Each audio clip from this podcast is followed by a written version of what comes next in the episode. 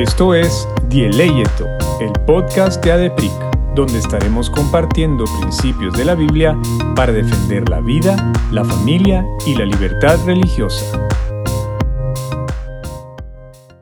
Hola a todos y bienvenidos al episodio número 23 de Dieleyeto. Hoy tenemos el último episodio del año y estoy aquí con un amigo eh, que seguramente ya muchos conocen y él se llama Gonzalo Chamorro. Eh, el episodio de hoy se llama Influencia del cristianismo en la cultura. Eh, Gonzalo justamente es, bueno, es chileno, obtuvo su licenciatura y su maestría en el Seminario Teológico Centroamericano en CETECA, aquí en Guatemala, y actualmente está escribiendo su disertación doctoral en Historia Colonial por la Universidad Francisco Marroquín, que es de donde nos conocemos también, ¿verdad, Gonzalo? Aparte, Gonzalo es pastor de cultura cristiana en Iglesia Villarreal y asiste ahí con su eh, querida esposa y sus dos hijos. Gracias, Gonzalo, por aceptar esta invitación.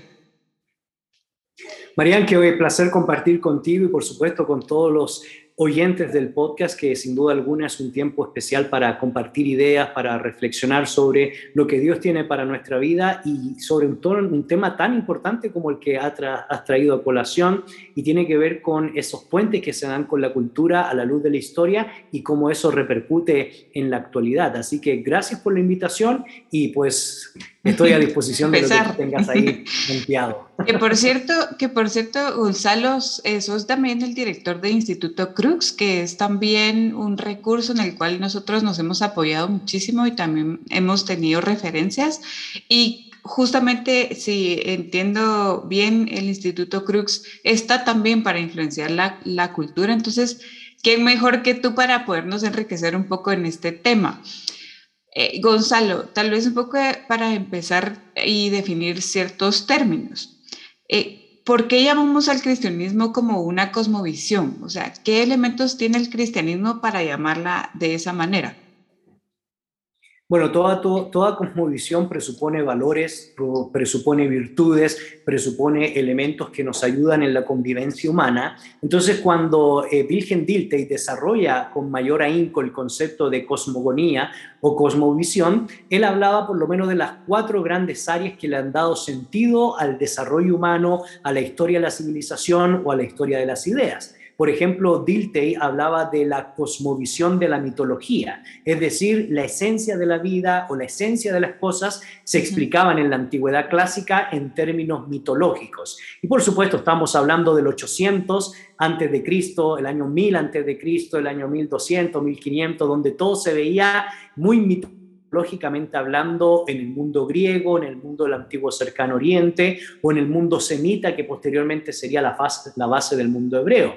Después él hablaba que la segunda gran cosmovisión que le dio sentido al pensamiento, a las ideas, o por qué no decirlo, según Dilthey, a Occidente, es la visión política y obviamente desde la política se explicaba las interacciones entre los seres humanos, los principios elementales sobre la, polis o la ciudad-estado, que comienza a ser los primeros elementos distintivos nuevamente para el desarrollo humano. Pero fíjate eh, Marianne, que él expone que hay un cuarto, un tercer elemento distintivo que le da sentido a la cosmovisión, es decir, a una visión del mundo y a poder entender por qué hay principios y valores o virtudes que destacan las altas culturas. Y para él, el tercer elemento que le da sentido a la vida, que le da sentido a la realidad, que le da sentido a las cosas, es la fe o el desarrollo del cristianismo a partir de Agustín de Hipona. Los otros autores, pues, nos evocamos a Herodoto en tiempo de la cultura griega clásica, nos abocamos a Flavio Josefo, Suetonio, Tácito, entre los grandes pensadores del mundo de la política, pero específicamente a partir de Agustín de Hipona, cuando el cristianismo, por cierto, se oficializa como la religión del imperio, Dilthey reconoce que los valores morales, que la ética de la justicia, que la ética del amor en el Nuevo Testamento o en el Antiguo Testamento son altos distintivos que, le fue, que fueron configurando la mente y la visión del mundo. Y él termina diciendo en su época, estamos hablando siglo XIX, que una cuarta categoría que es importante para el desarrollo de la visión del mundo es el método científico, sobre todo a partir de René Descartes eh, y otros grandes pensadores que son padres del modernismo o son padres del secularismo, padres del racionalismo. Entonces, Entonces, si te das cuenta, hay cuatro grandes elementos, y aquí estoy mencionando no una visión judeocristiana, sino una visión histórica dentro del campo de la filosofía que le han dado, han dado un sentido fuerte a la visión del mundo. La mitología, la política, el monoteísmo cristiano o el monoteísmo judeocristiano y la ciencia. Entonces, habiendo dicho eso, Marian, creo yo que es sumamente importante decir que como el cristianismo está, está marcado por estas virtudes, estos principios, estos valores, la revelación misma de Dios que busca a los seres humanos, a diferencia de las mitologías griegas donde son los seres humanos que buscan, a, Dios, se convirtió exactamente en un distintivo esencial para poder definir quiénes somos, qué hacemos y por qué nos comportamos como nos comportamos. Lo digo y termino con esto, porque, por ejemplo, un francés nos puede decir, no, yo soy ateo o yo soy agnóstico. Sin embargo, sus valores morales reflejan el peregrinaje de los principios judeocristianos eh, que se fueron desarrollando en la configuración de las ideas. Wow, nos hiciste un recorrido bastante complejo y, buenísimo en, poco tiempo sobre, entonces, cómo que entendemos eh, por cosmovisión y ¿Cuál sería la importancia entonces, digamos, de, entender que el cristianismo como cosmovisión tiene una influencia en la, en la cultura occidental, eh, occidental, por ejemplo? ¿Qué, influencia tiene esta cosmovisión cristiana en esta cultura en la que quizás nosotros vivimos ahora, tal vez no tan en el presente, pero la occidental? Claro. Bueno, es una muy buena pregunta porque entonces esto nos conecta con otra pregunta también. ¿Cómo fue que Dilthey consideró eh, las virtudes o los valores de la tradición judeo-cristiana para considerarla como un alto hito histórico que define nuestra mentalidad occidental? Y lo que pasa o lo que sucede en Mariam es que no podemos olvidarnos que cuando aparece en escena Jesús de Nazaret, su discurso era muy confrontativo a las premisas que se establecían en la cultura greco-latina. Es decir, todos respetamos la cultura romana en cuanto al derecho de, en gran parte, el derecho penal o la filosofía del derecho depende de todo ese trasfondo histórico de la gravita romana o del derecho romano, que fue ampliándose, por supuesto, hasta nuestros días desde ese marco histórico. Es decir, es más, hasta el día de hoy nosotros respetamos el modelo de la vía ignaciana o las rutas comerciales o la Pax Romana, porque eran rutas que realmente conectaron el vasto imperio romano y que solo se pudo eh, igualar o mejorar hasta el siglo XIX. Es más, en el campo del arte, todos admiran el trabajo en mármol que se hizo en la cultura grecolatina. Algunos dicen que ni siquiera se puede superar a Miguel Ángel o Rodén de todo lo que se hizo en la antigüedad clásica. Unos respetan, por supuesto, la visión de Alejandro Magno, otros reconocen en la filosofía helénica la importancia de la transmisión de las ideas a través del lenguaje. De ahí, por cierto, es que con ese deseo de afectar la cosmovisión es que se traduce el Antiguo Testamento al griego de la Septuaginta, que es el griego que comúnmente circundaba por todo el vasto imperio romano o el griego que se constituyó en la lengua franca para poder hacer comercio y poder conquistar las culturas. Entonces todos admiramos esos patrones culturales y uno se hace la gran pregunta de cómo fue que un grupito de Galilea, una pequeña comunidad guiada por un maestro, por un rabino, que para mí personalmente se constituye no solo en Señor, sino en la representación real en la historia del Mesías prometido allá en Génesis capítulo 3, verso 15, pudo comenzar a permear o a transformar la cultura greco-latina a tal grado que llegaba llegar a ser en el año 380, en el edicto tesalónica bajo el emperador Teodosio, la religión oficial del imperio romano. Y es que cuando tú estudias ese marco histórico, por ejemplo, te das cuenta que el distintivo de la religiosidad que quedaba en esa época era algo así, Marianne. Eh, si yo gano la guerra, entonces te construyo un altar.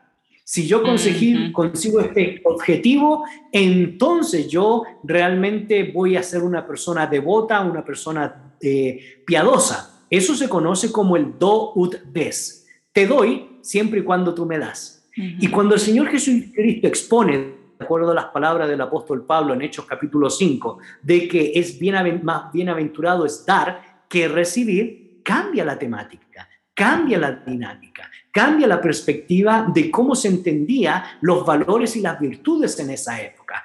Es más, pensando localmente, la gran mayoría de judíos, inspirados por la literatura del Segundo Templo, esperaban a un líder guerrero, esperaban a un líder que, como decía la ley del talión, ojo por ojo, diente por diente. Estamos oprimidos o fuimos oprimidos, dirían los, los las personas del tiempo de Jesús de la Palestina del primer siglo, fuimos oprimidos por el general Pompeyo que nos expropió todas las tierras. Fuimos oprimidos por Augusto César. Fuimos oprimidos por posteriormente por Nerón, por Diomiciano. Entonces lo más lógico es que el Mesías lo que traiga es la espada. La espada porque si me las haces la tienes que pagar.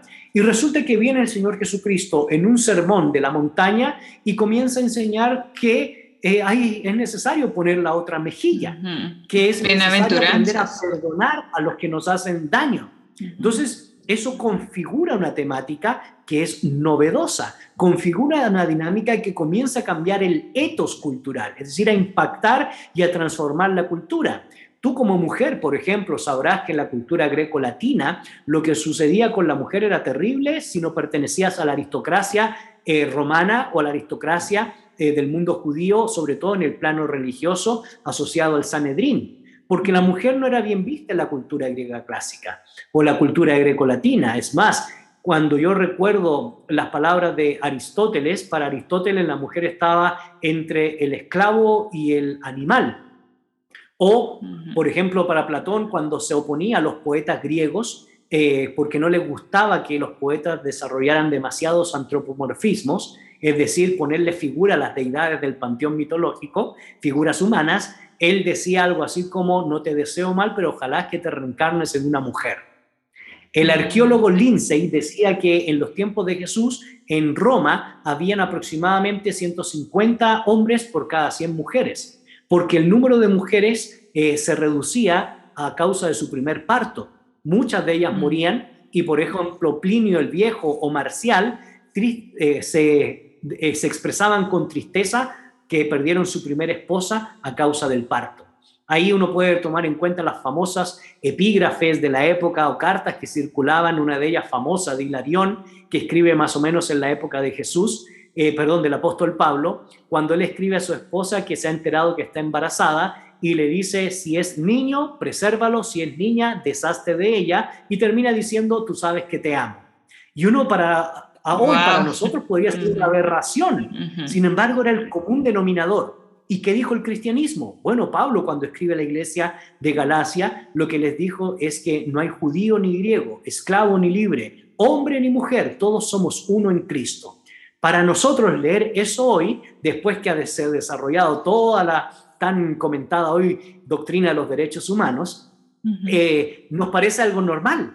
Pero decir eso en el tiempo de la cultura greco-latina eh, probablemente hubiese sido una aberración, hubiese sido una aberración para Séneca, quien consideraba que a un hijo no deseado, y en especial si fuera mujer, había que desecharla, literalmente. Ese era el hito constitutivo de la cultura eh, local o la cultura griega clásica. Cuanto más cuando el Señor comienza a decir, en medio de una, una institución como la esclavitud, que se desarrolla en tiempos de Ramsés II, que después impacta al mundo mesopotámico, pero que se institucionaliza en Grecia y en Roma, que el Señor Jesús viene a decir que no hay que hacer acepción de personas, es un distintivo que transforma la cultura, que cambia la cultura. Entonces, si te das cuenta, uno se pregunta cómo fue que este grupito tan pequeño pudo después de casi cuatro siglos lograr impactar el pensamiento social, cultural, político, económico, religioso de todo el vasto imperio romano. Por supuesto, estaba unado con la caída del imperio romano eh, en el siglo, finales del siglo V y la exaltación de otras dinámicas que se van a dar en el mundo administrativo, pero a mí siempre eso, Marian, me ha llamado mucho la atención. Y es que el mensaje de Jesús de Nazaret vino a no solo pensar en los corazones quebrantados, sino también es un cambio profundo de la cultura, es una transformación de la cultura, es una condena de la cultura y es también aprender a usar la cultura para poder traer un mensaje mayor, un bien mayor. Y ahorita me resalta a mí a la mente entonces la importancia al final de ese mensaje del Evangelio. O sea, que ya diste muchos ejemplos, por ejemplo, lo del sermón, el sermón del monte y varios pasajes bíblicos en los cuales Jesús mismo como que daba ejemplos de un mundo al revés, digamos, o de una cultura al revés, como nos estabas diciendo. Definiendo un poco el Evangelio en sí, o sea, ¿qué, qué dirías tú que es el mensaje del Evangelio y por qué? Luego que me hablas un poco más de, de digamos, todo esta, todos estos temas o todos estos como casillas en los que el mensaje de Jesús y, y, y, todo lo que hablaban influyó, digamos, pero concretamente el Evangelio, porque nosotros en ADEPRIC creemos que el Evangelio es un mensaje que debería ser transversal a todo lo que hacemos, al defender la vida, al defender la familia, al defender la libertad religiosa, no podemos dejar a un lado esa, esa cosmovisión cristiana, ese, ese lente del Evangelio para defenderlo. Entonces, ¿cómo lo resumirías eh, el mensaje del Evangelio y qué importancia tiene al final en la cultura en la que Jesús vivió y en la que estamos ahora? Claro, excelente pregunta, Marian. Y mira, yo creo que podemos tener muchas técnicas que puedan apoyar nuestro argumento a favor de la vida, podemos tener muchas perspectivas técnicas de cómo nosotros podemos mejorar el desarrollo humano, el florecimiento humano o las características de poder mejorar la condición humana. Pero yo sí creo fervientemente que en última instancia o en primera instancia, lo único que puede transformar a un individuo es algo que trasciende al individuo. Y eso es una buena noticia, es un mensaje esperanzador, ese es el Evangelio. Y casualmente, yo no sé cuándo saldrá eh, esta, eh, esta reflexión, pero pronto nos encontramos en tiempos de, Navidad, de celebración del nacimiento del Señor. Y, no quiero hablar mucho de la Navidad porque pues van a decir, ah, eso es pecado, no se celebra porque no nació en el 25. Hablemos entonces de Adviento. Así es, entonces no lo celebre el 25, celébrelo el 26, porque en última instancia eh, la fecha no importa, lo que importa es la irrupción de Dios, en el tiempo de Dios, en el cronos de Dios, en un momento específico para dar esperanza a, una humanidad eh, caída, pero por sobre todas las cosas, eh, precisamente para mí esto es Navidad, es la irrupción de Dios en un mundo quebrantado es el consuelo divino que entiende el dolor de los, de los seres humanos. Y esto me conecta mucho, Marian, cuando el Señor Jesucristo inicia su ministerio según la versión lucana o la versión de Lucas, en el capítulo 4 en Galilea y específicamente en Nazaret, cuando abre el rollo de Isaías capítulo 61, verso 1 y 2, y comienza a exponer el mensaje transformador del Evangelio porque se conecta con la condición humana, con el dolor humano, con el espíritu humano, con el quebranto humano, porque trae unas palabras que es totalmente diferente. Es porque Dios se identifica con el dolor humano y a diferencia en el campo de las religiones comparadas de todas las otras religiones axiales y preaxiales, de tradición oral o de, o de libros que consideran sagrados, solo en el cristianismo hay una identificación eh, muy específica con el dolor, porque Jesús experimenta el dolor en la cruz y comprende las circunstancias de los seres humanos. Entonces, esa transformación, ese mensaje es esencial porque no tiene parangón, no tiene comparación en la filosofía de la religión. Es realmente único porque solo el Evangelio embellece el dolor. Solo el Evangelio embellece el perdón. Solo el Evangelio embellece las estructuras más complejas de la vida humana. Y ese Evangelio que transforma mente, corazón, espíritu, nuestro ser, es algo que realmente, como yo te decía, Mariam, no tiene parangón. Es una buena noticia esperada de acuerdo a los profetas o de acuerdo a Génesis capítulo 3, verso 15, donde se espera que la descendencia de la mujer tarde o temprano restaure todas las cosas. Y ese evangelio transforma porque nos lleva al estado original o al sentido original de todas las cosas, donde tenemos plena comunión con nuestro Creador y la criatura se pone a disposición de hacer lo que es agradable ante el Creador. Así que cuando definimos nosotros la esencia del Evangelio es transformación y para ponerlo metafóricamente hablando del corazón de nuestra mente y de nuestro espíritu. Y esa metáfora se convierte en una realidad, no solo se queda en una figura de lenguaje, porque transforma nuestra manera ética de comportarnos, nuestra manera ética de percibir cómo nos relacionamos con los otros cuáles son nuestros deberes frente a la vida, cuáles son nuestros deberes frente a la sociedad civil, cuáles son nuestros deberes frente al orden creado en la naturaleza misma que Dios revela y manifiesta su gloria y su poder. Entonces nos cambia la dimensión de cómo hemos percibido el mundo y por eso Pablo dice que aquellos que reconocen esta buena noticia son llamados a experimentar la nueva creación. Éramos, eh, las cosas viejas las dejamos atrás y experimentamos una dimensión nueva, transformadora, enriquecedora, holística o integral, que es el Evangelio de nuestro Señor Jesucristo.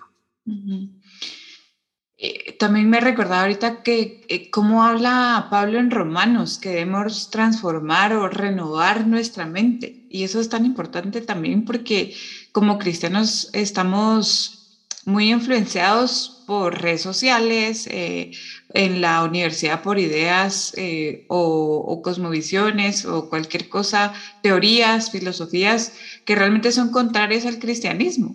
Y eh, de alguna manera salir al mundo, digamos, incluso simplemente a una red social o a un amigo de, de, la colonia, a un amigo que no está en la iglesia, en la universidad, el colegio, es afrontarnos al mundo afrontarnos como a lo que está afuera, digamos. Entonces, eh, Gonzalo, ¿es lo mismo cultura que el mundo, digamos, bíblicamente? O sea, cuando el Señor nos llama a ser sal y luz, eh, que, impactemos, ¿verdad? La cultura, que no nos quedemos solamente encerrados, sino que compartamos esta buena noticia, compartamos lo que creemos, lo que pensamos, lo que sabemos que es verdad y nos lo dice como hablando un poco hacia, hacia el mundo. Yo creo, no sé, pero yo creo que él nunca utiliza la palabra cultura, pero podrían ser sinónimos o no, y cuáles serían las diferencias si no, si no son sinónimos. Bueno, en el Nuevo Testamento, cuando las traducciones al castellano utilizan generalmente el término mundo, lo hacen mayoritariamente para hacer referencia a todos aquellos elementos que se contraponen a, las virtudes cristianas. Lo pecaminoso, digamos. Exactamente, y por eso generalmente va aunado a la importancia de dejar el mundo, dejar la oscuridad, dejar las tinieblas por la luz. El tema fos en griego, de ahí viene fotografía, fotosíntesis, es la posibilidad de experimentar la, la, iluminación, la brillantez del mensaje del Señor Jesucristo. Entiéndase bien el sentido de iluminación, porque si no ya después van a decir que estamos enseñando otra cosa. Peravada. No, estamos hablando de un, un, un elemento muy, muy específico, muy concreto de que el mensaje de Jesús hace que nuestra vida tenga una luz que nos guía por el camino correcto. Y es interesante porque por un lado está eso y por otro lado, la oración sacerdotal del Señor Jesucristo en Juan 17 nos recuerda que el Señor eh, ora para que nos apartemos del mal, pero no nos salgamos de este mundo, porque es en el mundo donde se experimenta lo esencial del cristianismo, se propaga esta buena nueva de esperanza y se trae esta dimensión que nos relaciona y nos conecta con el orden natural y con nuestro creador. Entonces, la misión de Dios, la proclamación del Evangelio, no se hace en las cuatro paredes de nuestra confesión, confesiones de fe, sino que se hace en la sociedad misma, en la cultura misma.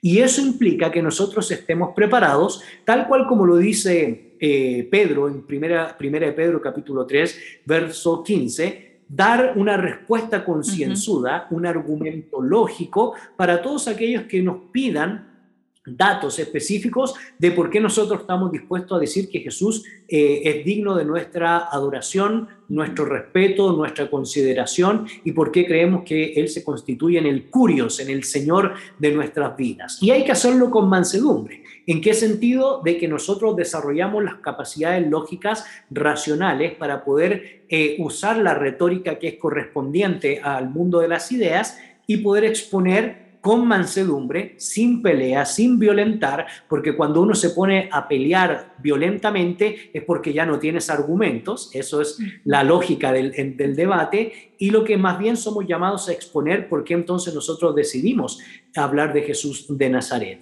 Y en ese sentido, Mariam, un ejemplo muy claro, muy concreto, que nos entrega casualmente el Nuevo Testamento, lo encontramos en, el mensaje del apóstol gentiles, el apóstol Pablo, Saulo de Tarso, que provenía de la tribu de Benjamín. De hecho, sus familiares, según la tradición histórica, se trasladaron a una ciudad de Cilicia que se conoce como Tarso, que para algunos autores eh, arqueólogos también podríamos denominarla, usando un lenguaje moderno, la ciudad universitaria. Es decir, ahí confluía una buena parte de los grandes maestros de filosofía y los grandes sofistas de la antigüedad clásica en Tarso, porque no solo era una, ciudad pujante por causa de los grandes maestros y los centros educativos, sino también había una economía pujante. Es más, Pablo recibe el título de esconopios, eh, que se traduce como aquellos que trabajan pieles o también aquellos que trabajan tiendas. Por eso Pablo, cuando uno estudia un poco su vida, eh,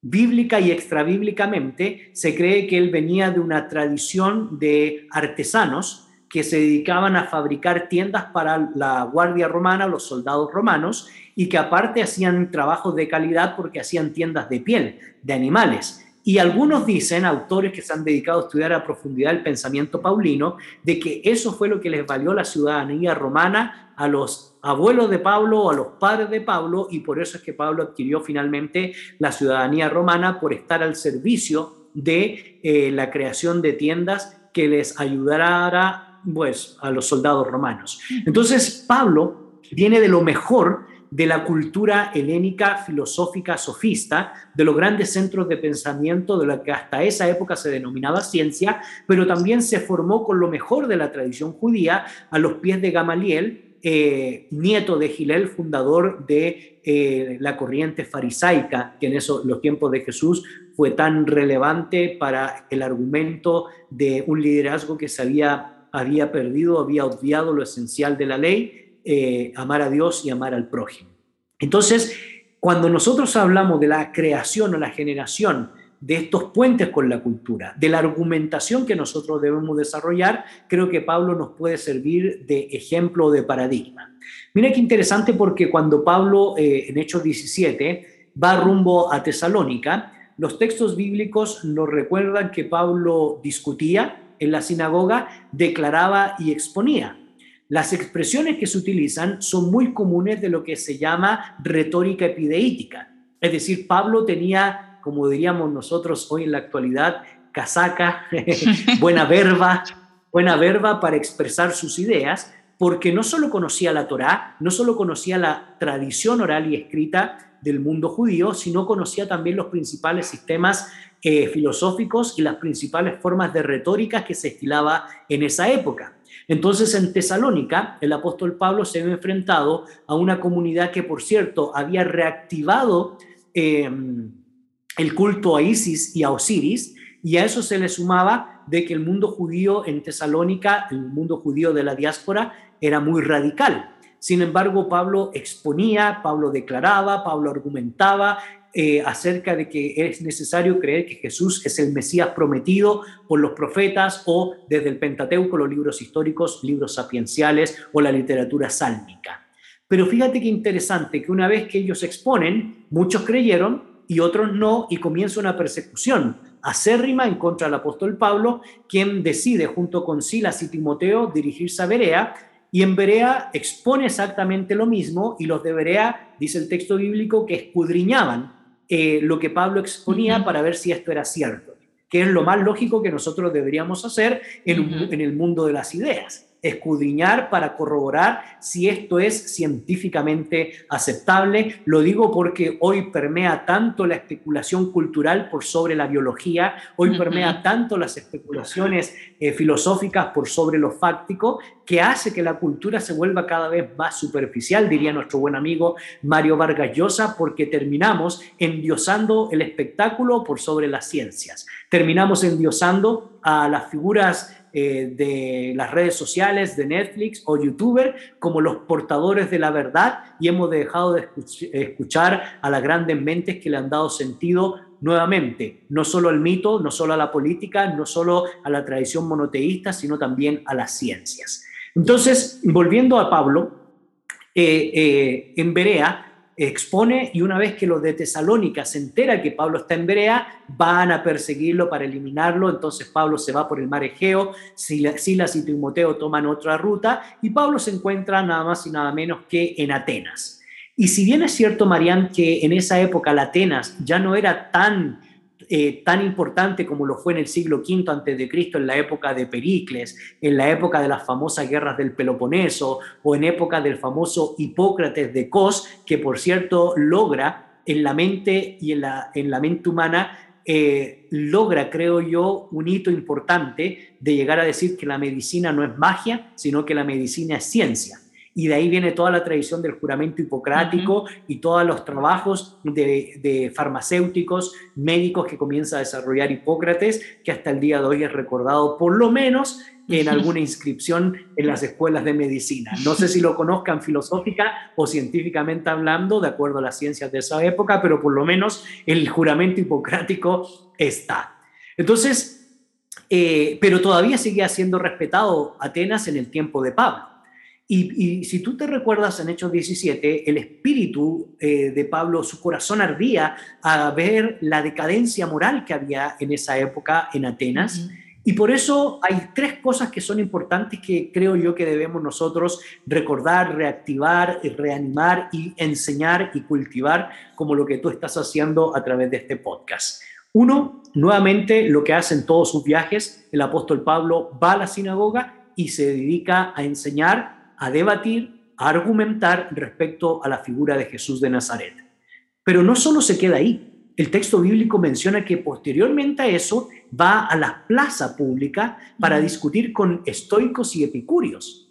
Es decir, Pablo no solo tenía la capacidad mental, intelectual, racional de poder enseñar, debatir, discutir y argumentar en la iglesia, una asimilación a la sinagoga de esos tiempos, sino también tenía la capacidad retórica, intelectual, racional y moral de discutir, de debatir con los filósofos en la plaza pública. Es más, el texto bíblico dice que la gente que lo escuchaba se admiraba de lo que exponía y por eso las versiones en castellanos expresan la siguiente frase, ¿qué querrá decir este palabrero? Cuando nosotros escuchamos la palabra palabrero en nuestro idioma, lo primero que se nos viene a la mente es qué querrá decir este charlatán. Pero realmente en griego, la expresión eh, griega es espermólogos, que se traduce literalmente, o el significado del término es qué querrá decir este que nos trae nuevas semillas, nuevas ideas, nuevas perspectivas. Es decir, Pablo, retóricamente hablando, sin negar la guía del Espíritu, sin negar la importancia de, Dios actuando en la historia, pero Pablo tenía la capacidad retórica, la capacidad científica, la capacidad filosófica de poder discutir en el mundo de las ideas, de poder discutir en el mundo de las perspectivas, de los cuestionamientos y de darse a conocer como un creyente capacitado no solo para proclamar, predicar y exponer dentro de la comunidad de fe o en la sinagoga, sino también impactar la plaza pública, una conexión con la cultura, un puente con la cultura. A tal grado, Mariam, que hay un tercer estadio, un tercer desarrollo, donde Pablo, a causa de su forma de expresar, de sus ideas, es llevado a la aristocracia intelectual eh, del mundo ateniense que se conoce como el aerópago donde estaban los maestros filósofos que resumían o dictaminaban o apreciaban la mayéutica aristotélica, la república de, de, Platón o los diferentes conceptos que se fueron confluyendo y fueron llegando tarde o temprano a Atenas, vía Alejandría, vía Memphis y Heliópolis, en torno al mundo de la ciencia de la cosmogonía que posteriormente va a ir pasando la cosmología de la época. Y Pablo fue escuchado y pudo exponer ahí su visión de la fe, su visión de la revelación. Algunos no aceptaron la resurrección, otros sí creyeron como Dionisio la Areopagita, pero si te das cuenta, hay tres condiciones sine qua non que son relevantes a la hora de generar un puente con la cultura y poder llevar la cosmovisión cristiana a los diferentes ambientes, no solo en la iglesia, sino también en la plaza pública. Y por qué no decirlo, Marianne, también poder impactar con nuestro discurso, con nuestra razón, con nuestra mente, con la cultura cristiana, el mundo intelectual, la aristocracia o la élite intelectual, donde se nos reconozca que algo tenemos que decir. y que sobre todo lo, lo tenemos, como tú bien decías, no por las habilidades que al final cualquier virtud que tengamos eh, viene del Señor, sino al final es poder del Espíritu Santo y, que lo da a quien Él quiere y usa a quien, a quien quiere. Y Gonzalo, para terminar eh, el tema de, la cultura, de esta influencia que el cristianismo tiene en la cultura, tal vez una advertencia y, y verlo al revés. ¿Cómo podríamos entonces enfrentar ciertas mentiras o, influencias que el mundo eh, nos quiere bombardear como iglesia, especialmente en los temas de aborto, en los temas del matrimonio homosexual, de ideología de género, em, de la falsa tolerancia, digamos, eh, en cuanto a violar de alguna manera nuestra libertad como individuos que nos la da el Señor y por ende la libertad religiosa. Eh, es decir, ¿cómo, cómo debemos evitar que la iglesia se amolde con las palabras de Pablo al mundo actual? ¿Cómo podemos hacer, cómo harías tú esa advertencia ya viendo todo lo que es el mundo, todo lo que es la cultura, para que no caigamos al final en querer copiar o amoldarnos al mundo eh, en, el mal sentido, digamos, en el sentido eh, que, mm. caminoso, sino que al revés, podamos ser nosotros la sal, la luz que, como el Señor mismo dice, yo soy la luz del mundo, cuando decías el chiste, yo igual pensaba cuando pienso en luz, pienso en, Jesús, porque él mismo dijo, dijo eso, eran los yo soy. ¿Cómo, ¿Qué recomendaciones darías a, las personas que nos escuchan, que sobre todo también son gente eh, que está en las universidades, que eh, son expuestas a muchas cosmovisiones contrarias al Evangelio y al cristianismo? Claro, excelente pregunta y sí tengo algo que decir respecto a eso. Mira, en primer lugar, eh, uno tiene que hacer una distinción entre la cosmovisión cristiana y por otro lado la práctica cristiana. Lo digo, Marián, porque he escuchado en muchas ocasiones decir algo así como, yo no voy a tu iglesia porque ahí está lleno de hipócritas. Bueno, eso es una falacia del espantapájaro. En lógica eso es una falacia, porque uno no puede evaluar una cosmovisión que trasciende a nuestra existencia eh, en relación al comportamiento humano. Y lo otro es que acaso no encontrarás hipocresía fuera de la iglesia, también entonces sería una falacia. En segundo lugar, creo yo importante en este contexto de valorar la historia y de valorar qué ha sucedido en el pasado, porque a veces uno cree que las batallas culturales que estamos enfrentando el día de hoy, o el debate por las ideas, o el debate por el sentido de la vida o de las cosas, es una batalla relativamente nueva. Y permíteme decirte que no es así. El tema del aborto y la opinión moral respecto a esta temática es antiquísimo. De hecho, si tuvieras que hacer una gran distinción entre eh, la cultura conservadora, que es provida, para ponerlo en un lenguaje contemporáneo, y la cultura más progresista, que es pro aborto bajo cualquier circunstancia, eh, el aborto, eso era una discusión en el antiguo cercano oriente. Y la gran mayoría de, de códigos o códices morales del antiguo cercano oriente o de Mesopotamia eh, prohibían el aborto porque era romper con el desarrollo inherente a eh, el aumento de la población, pero también moralmente hablando, quitar la vida eh, o irrumpir o interrumpir la vida en, en, cualquier proceso, de acuerdo a las circunstancias históricas, era un delito moral. No solo en el mundo semítico hebreo, sino también en el mundo del antiguo cercano oriente. No tanto así en el mundo más progresista griego, donde tú ya comienzas a ver, a excepción de Hipócrates, que Hipócrates decía que es importante que se prevalezca, eh, se ayude a prevalecer el feto para poder expandir la vida y darle sentido a la vida. Pero tú lees a Aristóteles o tú lees a Platón y ambos, ambos permitían eh, el cese de la vida, la irrupción de la vida, o inclusive siguiendo la premisa de los espartanos, si naces defectuoso o hay muchas mujeres en una determinada comunidad, hay que tirarlas por un despeñadero. Porque nuevamente la mujer era vista como una res, una cosa, Hoy significa cabeza de ganado, pero en esa época significaba una cosa que simple y sencillamente era para transmitir placer al ser humano o la reproducción de más hombres para configurar un mejor ejército en el mundo espartano. Ahora es interesante porque la gran mayoría de feministas culturales en la actualidad utilizan filosóficamente a Aristóteles porque Aristóteles sí permitía la, interrupción de la vida, aunque él dice que hay que tener un cuidado moral, porque él plantea que el neonato o el feto a los tres meses ya comienza un proceso de desarrollo del concepto de persona. Así que en esos primeros tres meses en potencia se llega a ser persona. Así que también va en contra de la moral, y de ahí la paradoja de Aristóteles, que por un lado acepta y reconoce la decisión de la mujer para hacer lo que quiera con su vida, también dice que eso tiene sus límites porque en potencia se llega a ser persona. Entonces, Ahí son las paradojas cuando nosotros mal utilizamos a los filósofos y no los conocemos en su totalidad. Y solo citamos una frase de él y ya con eso armamos toda una argumentación sin comprender a profundidad todo el pensamiento de su ética, toda su mayéutica o todas sus premisas respecto o perspectivas respecto a la vida.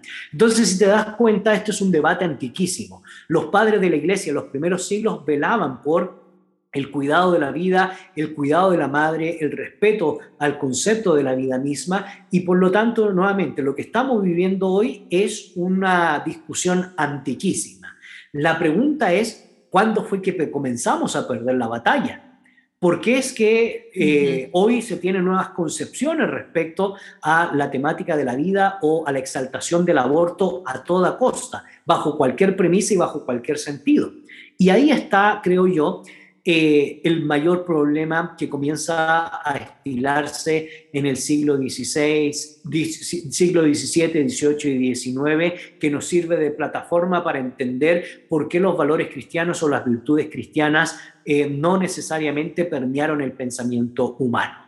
Lo digo porque John Locke, que hablaba de libertad, a esa libertad él le agregaba una palabrita que a veces se nos olvida, y es responsabilidad. ¿Por qué? Porque libertad sin responsabilidad se constituye en libertinaje. Y desde nuestra premisa, si nosotros como cristianos no tenemos absolutos morales, ¿qué sentido tiene el cristianismo? Lo podemos igualar al budismo Theravada, o lo podemos igualar a la cientología, o lo podemos igualar a cualquier corriente humanista o de la nueva era de finales del siglo XX o principios del, eh, finales del siglo XIX o principios del siglo XX.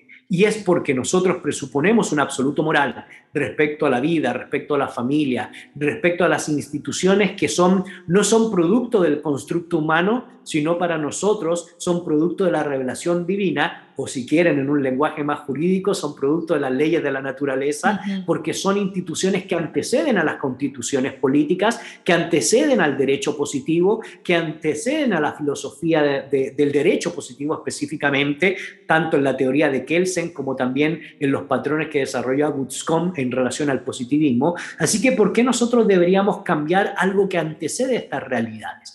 ¿Por qué, nos dejamos, ¿Por qué dejamos de perder ese proceso de formación y por qué en la batalla cultural por las ideas, por los conceptos, por las premisas del realismo de la vida, eh, perdimos, no sé, un arco iris, eh, que era un símbolo estético del pacto entre Dios y los hombres y hoy refleja un símbolo que eh, permea una determinada ideología. Y eso es importante clarificarlo. No es lo mismo un concepto, una idea racionalmente establecida bajo principios lógicos de la argumentación de la argumentación a una ideología que nos plantea en términos subjetivos lo que yo considero como correcto. Es cierto que según Popper todo es falseable, pero hay puntos que nosotros no podemos, no podemos falsear porque sin esos puntos nosotros no tenemos un porqué y un para qué vivir. Como decía Arquímedes, dame un punto de partida y transformaré el mundo. Nosotros lo decimos como cristianos. Jesús es el punto de partida el punto de llegada y la constitución lógica de todo lo que somos y hacemos.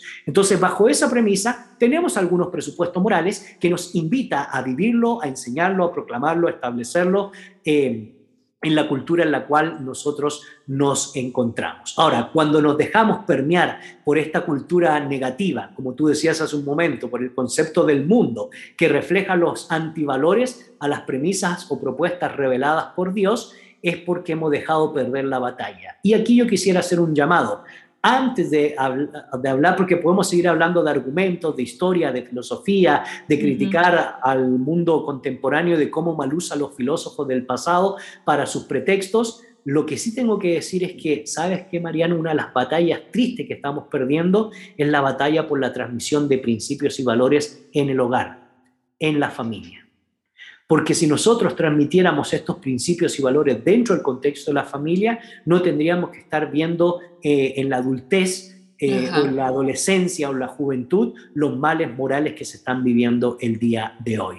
Y lo digo porque lo traigo a colación debido a que Pablo nos recuerda en el capítulo 6 de Efesios cuando escribe a los hijos, hijos, eh, honren a vuestros padres porque esto es agradable al Señor y lo he mencionado en otras ocasiones, que Pablo utiliza ahí la palabra tecna, que significa eh, niño pequeño. Entonces, la educación no parte cuando el patojo tiene 15, 20, 30, 40 o 50 años y ya no lo puedes sacar de la casa. La educación parte de la infancia. Y educar no es lo mismo que instruir. Educar significa transmitir principios. Y en segundo lugar, dice, Padre, no exasperéis a vuestros hijos, sino criadlos en la disciplina y amonestación del Señor. Y la dinámica de criarlos es la paideía griega, es decir, enseñar principios y valores. En esa época la paideía griega estilaba enseñar retórica, filosofía, algo de medicina, algo de matemática y ciertos principios y valores que eh, le sirvieran al niño, que cuando fuere grande fuera un buen ciudadano para el contexto de la ciudad-estado. Pero es que Pablo lo aplica al mundo cristiano. Si enseñamos principios y valores, eh, virtudes que son inherentes a la condición humana y el desarrollo humano, cuando fuere grande, ¿qué es lo que plantea la literatura sapiencial del Antiguo Testamento? entonces tendrás un buen ciudadano, entonces tendrás un aprecio por la vida, entonces tendrás un respeto por el otro, no serás corrupto, no, en el caso mío como varón, no deshonrarás a la mujer, la tratarás como parte importante eh, y criatura divina en cuanto a su condición y dignidad. Y así podríamos seguir diciendo. Y lo expongo, Marian, porque hoy la gran mayoría de escépticos dicen que si Dios existiera, entonces no habría violencia y no tendríamos que estar tratando estos temas, o no habría corrupción, o no habría tantos males que vivimos en la actualidad. Pero yo digo de que si nosotros obedeciéramos las leyes de Dios y las transmitiéramos desde la infancia, entonces habría gente honrada, habría gente que apreciara la vida, habría gente que amara y habría gente que practicara la justicia como virtudes y distintivos esenciales al desarrollo humano. Entonces, ¿Cuándo perdemos la batalla cultural? Cuando dejamos de transmitir educación a nuestros hijos en el hogar. Y quizás podemos hacer un episodio de eso, especialmente porque he platicado con muchos amigos que tienen a sus hijos en X colegio y creen que el colegio va a ser el trabajo que tenemos que hacer nosotros como padres, que es instruirlos en, en la palabra. Y si bien el colegio puede reforzar o no, digamos, podría reforzar o simplemente dejar ser, es responsabilidad de nosotros como padres influir nuestro primer entorno, que son nuestros hijos, ¿verdad? Entonces, me gusta cómo, cómo terminas porque al final, como, como aprendimos, pues la sociedad al final no es un todo, sino es eh, la suma de individuos, la suma de familias, eh, de grupos, ¿verdad? Y, nosotros en nuestro entorno como papás o, lo que sea, que seamos en la dinámica familiar, tenemos esta responsabilidad de influir en nuestro entorno, nuestra cultura y hacer al final eh, todo para la gloria de Dios.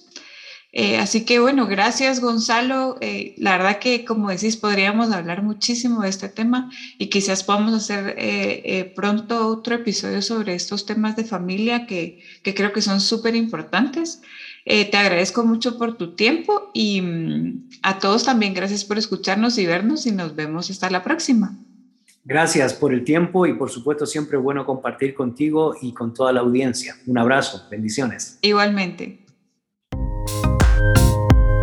Te esperamos en el próximo episodio. No olvides suscribirte. Síguenos en nuestras redes sociales como ADEPRICGT y para más recursos visita nuestra página adepric.org.